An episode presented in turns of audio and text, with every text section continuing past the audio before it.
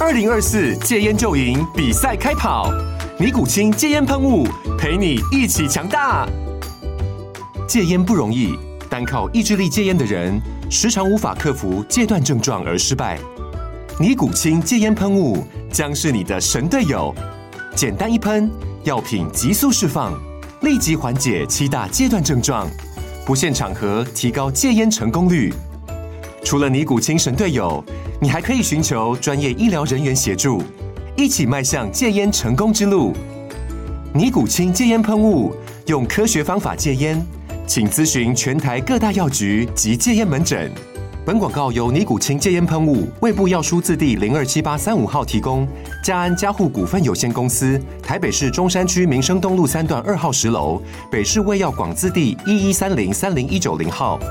尼古清戒烟喷雾，相伴每个新开始。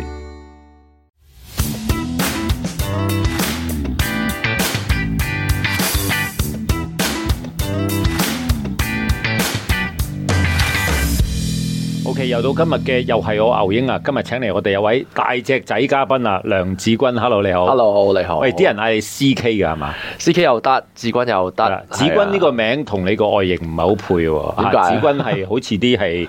吟下詩啊、作下隊嗰啲咁嘅名嚟嘅喎。個多嘢講啲 咯，我都係。 O K，好啦，咁啊要介紹下阿子君身份啦。咁啊誒睇過你嘅身形都知同健身有關啦，係啊但係其實你就成日都糾正我就話，喂，其實我唔係淨係健身嘅，你嗌我 fitness coach 或者搞 fitness 㗎啦，係咪啊？係係啊係啊， OK，嗱咁啊，面前呢位大隻仔啦，要講講你個背景先啦，係即係你係 CrossFit 嘅教練啦，啱唔啱？係冇錯 OK，亦都係誒攞咗好多不同嘅界別嘅冠軍過。誒係。最近細嗰次係咩啊？最近嗰次就啱啱都係二零二三年啦，喺係十一月嘅時候就啊香港就搞咗個多功能運動嘅比賽。錦標賽。錦標賽係係咁，我哋喺誒 team 入邊，即係有四位嗯，咁啊，我其中一位啦，咁啊，其他隊友咁樣就玩咗個 team 嘅比賽，咁我哋攞咗亞軍 OK 咁樣咯，係啊好嗱，比賽攞亞軍呢啲咧，即係喺你呢啲咁嘅水平入邊咧，就成日都有噶啦。係啊係企凳仔唔講啦，反而咧我最佩服咧就係話你攞到咧中國香港功能體適能及運動表現總會十大最佳教練喎，喺二零二三年誒係啊係啊，嚇。即係避免大家避免係啊。誒唔係俾面，即係咁對你要有咁上下水平先可以俾面㗎。係，我都多謝誒、呃、總會俾咗呢個頒獎俾我，就係、對於我自己都教咗好多年啦，嗯即係喺運動方面、喺教學方面啦係，都教咗十幾年啦，嗯即係對於係有一個肯定係一件好好嘅事嚟嘅。 OK 係啊，因為其實如果對教學上，因為自己有教過好多唔同範疇嘅教學啦，即係可能我自己度寫就係我有去做過誒、呃泰拳教練。嗯，亦都做過啊、柔道嘅教練，不過呢個就再早期嗯啊啲，有到好玩喎，柔道 好玩，係柔道好玩，柔道好好玩。跟住誒，啊呃而家就再去到做咗一個 CrossFit 教練，CrossFit 嗯教練個門檻好高，咁但係就對於如果自己教到一個學生去完成某啲任務或者解鎖一啲動作，嗯或者做到一啲重量嘅時候，係一個成功感非常之大。 O K，喂，嗱，要講講就係 CrossFit 教練或者係同練大隻啊、健身啊嗰啲，係咪好唔同嘅咧？誒呃好唔同啊，因為 CrossFit 喺誒、呃美國咧近呢二十年先出現一個好新嘅運動嚟嘅，即係如果比起健美、健身、誒、fitness、跑步、游水呢啲呢啲大家都認識嘅運動嚟講，咁但係個個都會話：喂，到底 CrossFit 係咩嚟㗎？通常啲人都講唔出嘅，到底係啦喂 CrossFit 呢係樣咩？啊有啲，嗰樣有啲。係啦，因為佢係一個好大範疇嚟嘅，咁佢喺二十年前咁發現咗呢、個出現咗呢個運動嘅時候咧，咁呢個創立呢個運動嗰個人咧。嗯佢就提出咗個理論，做得到底點樣去比較一個人嘅 fitness？嗯譬如我你可係長跑冠軍，我係短跑冠軍，點樣去比較我同你嘅 fitness 有咩唔同唔呢？同範疇喎，唔同範疇啊！你點樣比大家個強健性更加高呢嗯？咁佢、就定立咗就係不如大家去比較啲大家都唔熟悉嘅嘢，嗯即係例如你又係長跑，我係短跑，不如大家一齊去舉重，舉完重之後去短跑，跟住再可能做啲大家唔同嘅範疇。咁、所以咧，佢就三樣嘢去去去定立呢個運動嘅。咁啊，第一樣就係、誒、舉重，嗯咁佢就。傾傾向呢個奧運舉重嘅，即係你平時見到啲攞國條家巴，係啦，嗯爪舉、挺舉，跟住誒、呃再下一層就係 gymnastic，即係體操類嘅動作，嗯即係你你誒誒、呃平時見到人哋吊環啊，或者倒立行啊，或者 sit up push up，其實用身體靈動活性係咪咁啊？係啦，跟住咁佢牽涉好多嘢嘅，你身體嘅靈活性啊，你嘅速度啊、爆發力啊、強度啊，好多嘢有十個範疇嘅訓練好大。跟住再之後啦，就係 cardio 啦，即係你嘅帶氧能力，即係你可能。跑步、游水、誒、蛙艇、滑雪，誒、一啲長途性、機械性嘅動作，你都要做嘅。咁好啦，你聽到呢三樣嘢之後，其實入邊乜嘢都會有喎。嗯，呢個運動呢，喺近呢幾年呢，係特別喺亞洲突然間好好火紅火熱嘅，就係、因為誒喺、疫情期間喺亞洲嘅韓國，嗯，咁呢，佢呢本身呢有二百幾間我哋叫 box 啊，嗯係一間 CrossFit 叫 box，咁佢哋有登記嘅 CrossFit box 呢，就有二百幾間喺韓國 OK 疫情期間變翻得到一百間。嗯，跟住咧喺疫情開誒、呃完咗之後，由一百間變咗做三百八十幾間，嗯即係過埋疫情前。係咁個原因就係咩咧？就係、一套叫做《百人之巔哦，嗰套 Physical Hundred》，哇，好近嘅啫喎，好近嘅事嚟嘅啫。咁咁啊吸但係引咗好多人去學喎，點解咧？就係、因為後尾嗰個比賽個冠軍，手不線嘅冠軍係玩 CrossFit 噶啦。嗯但係入邊所有參加者咧，原來爆出嚟，原來全部都有參與呢個運動嘅。嗯咁就好多人就發現，原來就算你本身自己係有專項運動，即係玩緊專項運動，我哋見入邊好多人玩摔跤啊，嗯玩誒、呃、健美啊，本身係軍人啊，或者係誒誒體操選手啊，或者誒好、多唔同嘅誒、呃、範疇嘅運動員咧，都。有幫助嘅，如果玩 cos，因為 cos 入邊嘅範疇好大，嗯你需要身體嘅訓練嘅質素好高，嗯即係由佢佢嘅框架由營養到誒、呃身體誒訓練嘅時間表，到你自己嘅平時起居飲食嘅動作，佢都會有一個框架俾你去做一個誒、呃、模組嘅。 OK 咁樣去去做一個訓練，咁所以呢個運動係突然間喺亞洲突然間紅起嚟。咁、嗯就算我近呢一年，因為啱啱因為考牌，可能就成日上內地，係咁佢見識內地都發生得好犀利。佢哋嗰個，因為你知內地舉重係好強噶嘛，係即係你中國隊嘅舉重係亦都好強。啊咁佢哋個基礎訓練都好好，跟住佢哋一接觸嗰呢件事，直情係嘣一嘢爆上去，係好強好強。 ，OK。係啊，咁樣咯啊。喂，嗱，我嘅理解啦，嗯其實誒、呃 CrossFit 啦，或者響你個 definition fitness 嗰邊咧，嗯其實係同普通一般練大隻或者純粹練肌肉係嗰個發達咧係完全唔同嘅，要有呢樣範疇喺度嘅，係但我唔可以單一淨係做呢一樣嘢。係因為如果我淨係去肌力訓練嘅時候，咁、我就可能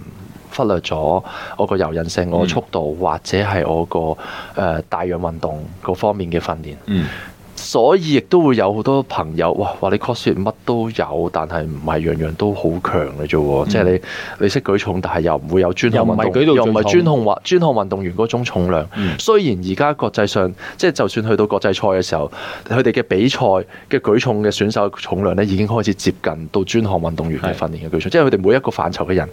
因為可能每個人參加比賽 CrossFit 嘅比賽都好啦，佢唔會淨係舉重，佢都唔會淨係某一樣嘢強，係唔係齋大隻就得係。嗯但係佢可能又要好跑得，游水又要好叻咁樣咯。即係每一樣嘅範疇，啲人你會見到越嚟越強咯。嗱，我嘅理解咧，其實去即係叫做浸淫啦係，CrossFit 呢一個運動啦，係啊，咁咧個得着就係話將人啦，我哋嘅 human body 啦，響係 physical 入邊咧，天生賦予我哋應該要發展嘅體能啦，係就全面發展啦，係就唔係冇錯誒，可能你如果跑步，可能你心肺好功能強，好強，但係原來我可能係即肌力係唔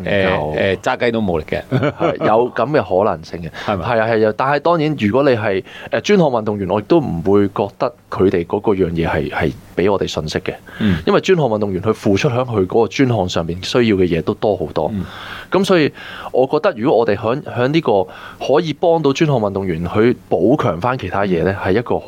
好好嘅輔助運動咯。 OK 如果你我平時我哋自己做自己嘅運動，我哋當 CrossFit 係一個專項運動，但可以補強到其他運動嘅時候，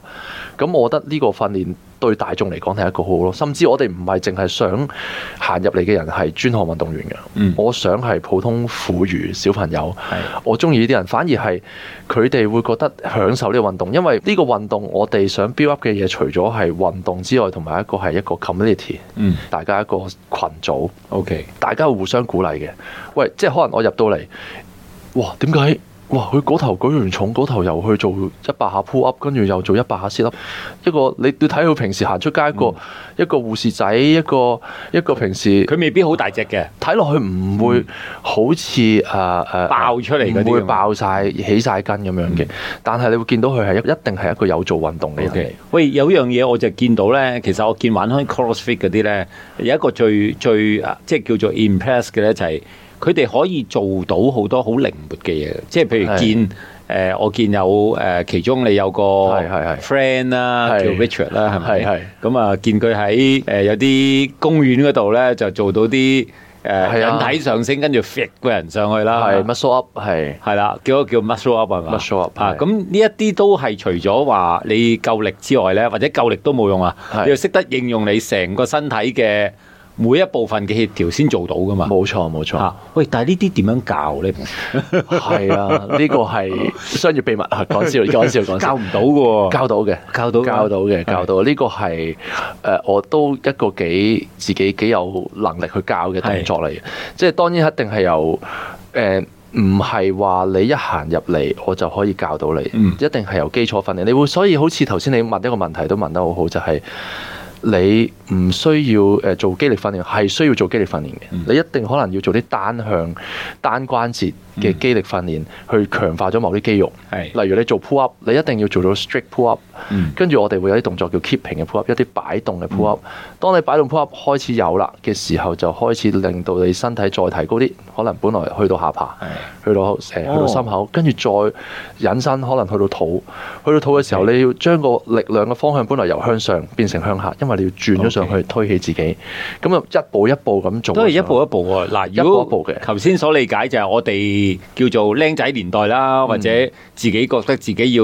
練好啲身體啦，就係不斷去做引體上升啦。係係啊係咁啊，我哋當年所識嘅引體上升就淨係識得，咦係咁拉噶啦係，OK，係係係拉得多下就為之叻啦咁係樣係係。但係原來現實世界唔一定係咁嘅。係啊，唔係啊一定嘅，即係你要做到埋個擺動啦，咁擺動之餘就慢慢嗌醒埋其他肌肉協冇調，就錯可以幫到你咧，就好似嗰啲係誒叫做誒飛人咁樣咧，就可以係係誒因為即係因為可能比賽入邊一個比賽入邊 muscle up 喺 CrossFit 係一個好 signature 嘅嘅動作嚟嘅。即係好基本嘅嘢，我見個個都做到。係啊，係啊，但係呢個係一個你入門去 CrossFit 嘅時候，我需要去比賽都會出現嘅動作嚟嗯嘅，經常都會出現。但係佢唔係講緊一下兩下，你喺一個十分鐘嘅比賽裏邊，可係能啊要做幾十下。我見有啲女仔 until 鬼命咧，哇，做得好多。係啊，要做好多下嘅時候，當你要去應付一個咁嘅時候，當你啱啱練到呢個動作，原來話俾你聽，哦，原來一個 workout 入邊有十幾廿下係係基本嚟噶咯喎嘅時候，你就可能要練，我可以大數量咁去做嘅時候，又會點樣呢？已經個訓練個模式已經唔同咗啦，嗯因為你你嘅 gymnastic 嘅能力個身體協調又要唔同咗，因為你要應付大大數量啊嘛，你就唔可以用淨係用 strict 喎。嗯咁當然個 strict 嘅動作，你基礎嘅肌力訓練好似個三角形個底要有咁樣嘅個基礎嚟嘅，咁你可以令到你減少受傷。根底嚟嘅呢個根底嚟嘅，根底嚟嘅，跟住開始練你嘅協調，練你嘅協調好咗之後，再練你個高下數去練佢，咁你就可以減少受傷，又啱嗰個程序次序去做。嗯因為你見到一個咁大範疇嘅運動呢，其實係好容易受傷嘅。嗯如果你唔跟教練，你自己喺條街度練，或者睇人哋比賽咁跟佢練呢，係九成九通都會常係受受傷咗傷之後幾日先知 嘅，係啊，係所有啊已經運動恨錯難返啊！係啊，所有運動都係咁啊！哇，咁佢都可以，我都得啦。啊咁樣啊你嗰啲做嗰下就得啦係啦，得係啦完之後就過幾日係啦就過幾日嘅誒手還我返晒啦我個係手咪踭 曲唔到點啊！而解家喐唔到嘅咧？咁樣係咩咩常都會出事咧？現，就會揾個教練問下啦 OK。好似係係啊，所以誒誒係一個好我自己覺得一個好分裂，亦都好有挑戰性嘅運動。開頭嘅時候接觸我都會覺得好有型喎，真係啊哇！點解可以嗱有咁？啊，嗱呢個運動啊好有挑戰性啦，咁我啊係大鑊啦！我覺得係咪因為呢個運動而訓練到你響呃事業上邊咧係都誒、呃不斷向挑戰性度去闖關咧。嗱，咁呢度都都唔係叫賣廣告嘅，而係都好佩服你咧，就係、係投入咗好大嘅資源啦。咁你係響係大埔係嘛？喺大埔係李地福林體育館地下地庫係地庫就開咗間好大嘅 fitness centre 喎。係係嘅，有一萬尺，啊一萬尺，一萬尺 ATMA Fitness 係 Centre，冇錯冇錯啊好特別嘅嗰個地方係係嚇咁啊，係啊一萬尺嘅，哇咩嘢概念啊啦一萬尺嘅概念係我最初我哋搬過去嘅時候，我都會覺得哇！係睇一個荷包先，係啊，就係啊，真係每一個月都要睇住荷包先，即係我哋係要計晒數，咁啊冇辦法啦。咁我哋一搬過去就撞啱運動，再加疫情，基本上其實所以冇乜人知你，你亦都唔敢做宣傳啦。你你你嘥頭井嘅啫，真係你收宣傳咗啲又唔可以嚟，咁啊就托賴呢兩年就啱啱開翻關就可以去、去做我哋應該做嘅嘢。係係啊，咁但係呢一萬尺個個感覺就係、我哋可以講我哋係最大間嘅咯，即係如果 CrossFit 嚟講，誒以誒嗰個面積面積誒，嚟講我我唔用 CrossFit 嘅嘅店鋪啊，係誒 似一個運動場啊，係啊，似一個運動場嗯嘅，似一個運動場嘅，而我哋都誒、呃齊嘅，啲架撐都齊嘅，咁啊。咁好似我哋頭先都講啦，我我我本身開始嘅時候唔係玩 cos，我係拳擊打拳嗯先嘅。咁啊誒，而家就主力都係響 cos 上邊啦。咁啊另一邊就交俾我我啲 partner 啦。咁啲 partner 有有拳王有成咁樣嗰啲，我就嗯係我就交俾佢哋啦。係咁我就向我自己專項嘅嗰邊去幫手咯。係係啊，咁樣咯。咁所以誒點解要不停咁去追求多啲嘢呢？咁其實呢個係一個好好好好好嘅問題，就係誒成個香港 嗯得好似七間嘅而家，係七間嘅 CrossFit Box OK 得七間認證咗，嗯但係呢，有我諗有一半以上呢都係外國人嘅。嗯都係外國人做老細係、做教或者佢嘅主導嘅客戶都係嘅。嗯咁喺香港裏邊其實真係好少人知嘅，咁所以係一個好好小眾嘅運動嚟嘅。嗯但係喺國外，甚至喺國內，喺國家隊已經係有加入呢個綜合訓練落去。嗯佢哋唔係叫 CrossFit 啦，因為 CrossFit 係個品牌，佢哋叫做綜合訓練。係咁佢哋會加入佢佢國家隊嘅訓練，國家嘅蛙艇隊又有，嗯國家嘅摔跤隊都會加入呢啲訓練落去。嗯但好似頭先咁講啦，韓國已經係基本上國家隊係一定會參加呢、個呢、個嗯 CrossFit 嘅訓練，自己去參加又好，誒、國家隊訓練入邊都會有。嗯咁所以點解我就成日會覺得點解香港運動會遲人哋一步呢？就係、永遠都係後知後覺咯。我見到人哋有， OK，我哋先俾人哋嘅時候，我哋就永遠行後一步。哦我呢個行後一係步習慣嚟嘅，呢個係習慣，但係 但係有一件好好惋惜嘅事，而 CrossFit 喺香港係快過中國開始先嘅，即早係早期出現啲早期出現嘅時候喺香港出現先嘅，而點解而家中國已經有成四百幾五百間 box 嘅時候，嗯香港係冇變過，都係得個六七七間間六七 OK 間，係係一件好可惜嘅事嚟嘅。嗯而呢個運動係一個我自己覺得係一個好正嘅運動咯，男女皆宜啦，又唔係話一定要，我唔使一定你要舉到好重㗎。我成日都會同啲學生講，新嚟嗰啲，哇！我見到隔離個師姐舉成五十公斤、六十公斤咁，我我我我舉支 MT 巴得個我攞個五公斤係咪好醜？我係咪好？醜樣啊？跟住我話唔係啊唔。緊要，有啲好大個嘅五公斤嘅，我佢抵唔出佢話嘅我我我企喺度，我做教練，我冇要求過你要做呢樣嘢喎，我淨係要求你個動作啱啫喎。我今日我要求你，你今日你八成完成呢件事呢，你已經係 OK 你已經係超額完成啦。我唔想你一百 percent 又嘔晒又拉傷咁，你下次唔會嚟噶啦。啊我想你係覺得滿足，我想你覺得你係攞到嘢走，但係你係唔會好辛苦。嗯。但係你會持續咁嚟嘅呢？呢件呢、個運動先係幫到你嘅。即係咁講咯，我嘅印象就記得咧，你你哋嗰邊咧有啲師兄弟講過咧，係其實佢玩咗 CrossFit 咧就好似即係一個木桶咁啦，係咁啊可能入邊如果有啲誒、呃木條係矮啲嘅咧，係你個表現啊永遠都突破唔到嘅。咁但係透過 CrossFit 咧就可以將啲矮嘅木條咧就全部都掹高晒佢。係係啊係係。即係話其實某個程度上，誒、任何嘅運動員啦，係啊或者我哋就算唔運動都好啦，如果第一步踏入係玩 CrossFit 咧，就可以嗌醒晒我哋全身嘅運動嘅嘅細胞啦。冇錯，亦都可以咁睇，你可以將自己褪後一步睇我自己嘅不足咯。嗯，即係可能我本身我玩緊呢個運動，我成日有啲樽頸位突破唔到嘅時候，你玩 CrossFit 可以褪後一步睇下自己，哦原來我爭啲少少嘅咋，我真係爭啲少少嘅咋，嗯我可以喺呢度褪翻出嚟攞到我應該有放翻入去我自己嗰樣嘢。嗯咁當然係你捉唔到鹿，脱唔脱到角啦，可唔可以喺呢件事度放翻落去啦？甚至你可以尋求翻你自己本身嘅專項運動訓嗯嗯練嘅教練。喂，我發現我呢個有問題喎，如果我玩呢一樣嘢，去玩翻呢樣嘢得唔得呢？係啦。喂，咁啊，其實換言之咧，就話 CrossFit 嘅教練咧，誒、即係除咗話做嗰啲叫做不同嘅動作咧，嗯某個程度上咧，即係如果我係一個學員啦，係我入嚟揾你哋誒、幫手啦，係其實你會針對我哋嘅要求而會訓練我哋唔同嘅嘢嘅，我哋每日都有個 program 嘅，係即係我個 program 係一寫就寫好晒，成個 board 咁樣寫好晒。係如果你話你要需要誒、呃、專項去執嘅，咁、嗯當然係單對單會最好啦，因為你可能上一堂入邊有成六七個嘅，甚至十一二嗯個人嘅時候，你、我冇可能因為你而去改變我而家現有行緊嗰條路噶嘛。嗯嗯咁、我每六至十二個禮拜我會轉一次嗰個 program。 program 個 program 個方向就係頭先咁講嗰三樣嘢，嗯但係我要提升嘅嘢唔係淨係嗰三樣嘢，係有十個項目嘅，即係不斷由心肺到耐力到 power 到強度 OK 嘅嘢，我全部都要練嘅時候，如果針對你一個人嘅時候咧，就對其他人唔公平。咁所以呢，訓練嘅時候你可以當佢一個運動去去訓練先。嗯當然你發現咗你需要有啲嘢去補強嘅時候，你可以抽時間出嚟練，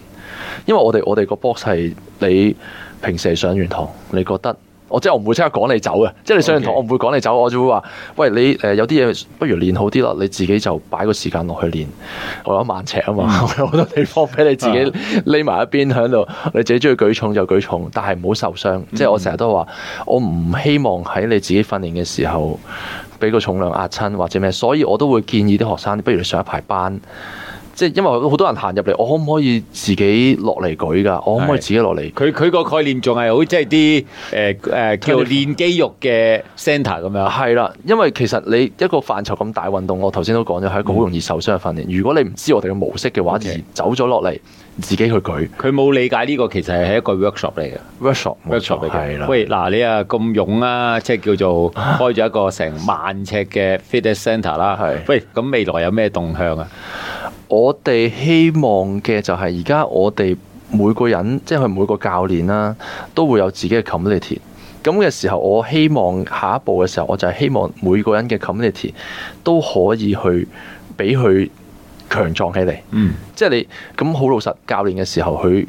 誒、我跟呢開呢個教練，我中意呢個教練嘅教法，就會自然跟佢。嗯咁、但係我自己就希望喺我自己而家我手頭上嘅 community，我自己嘅學生又好，我身邊嘅同事又好，誒、嗯我都希望俾個方向佢，就係、想佢身邊嘅 community 一齊強壯，一齊大起嚟。嗯，咁即係話換言之，其實我落得嚟你哋個 APMA 嗰邊咧，就其實一定有一啲係啱我自己嗰種運動嘅一啲 fitness 方 training，向啱唔係啊啱？冇錯冇錯。 OK，咁啊，誒、如果我哋想即係想去聯絡你哋啦，係咪 Facebook 或者係 IG 都有？冇揾到啊錯，任何方係式打返 ATM Emma ATMA Fitness 啊 Centre 就咁打 fitness Emma Fitness 就一定揾到我哋㗎啦。 O K，好係咁啊，旁邊聽眾如果有興趣想涉獵下呢一個範疇咧，亦都可以聯絡我哋阿子君啊，C K，係好唔好係啊？O K，喂，多謝你上嚟分享 Thank you，thank you you。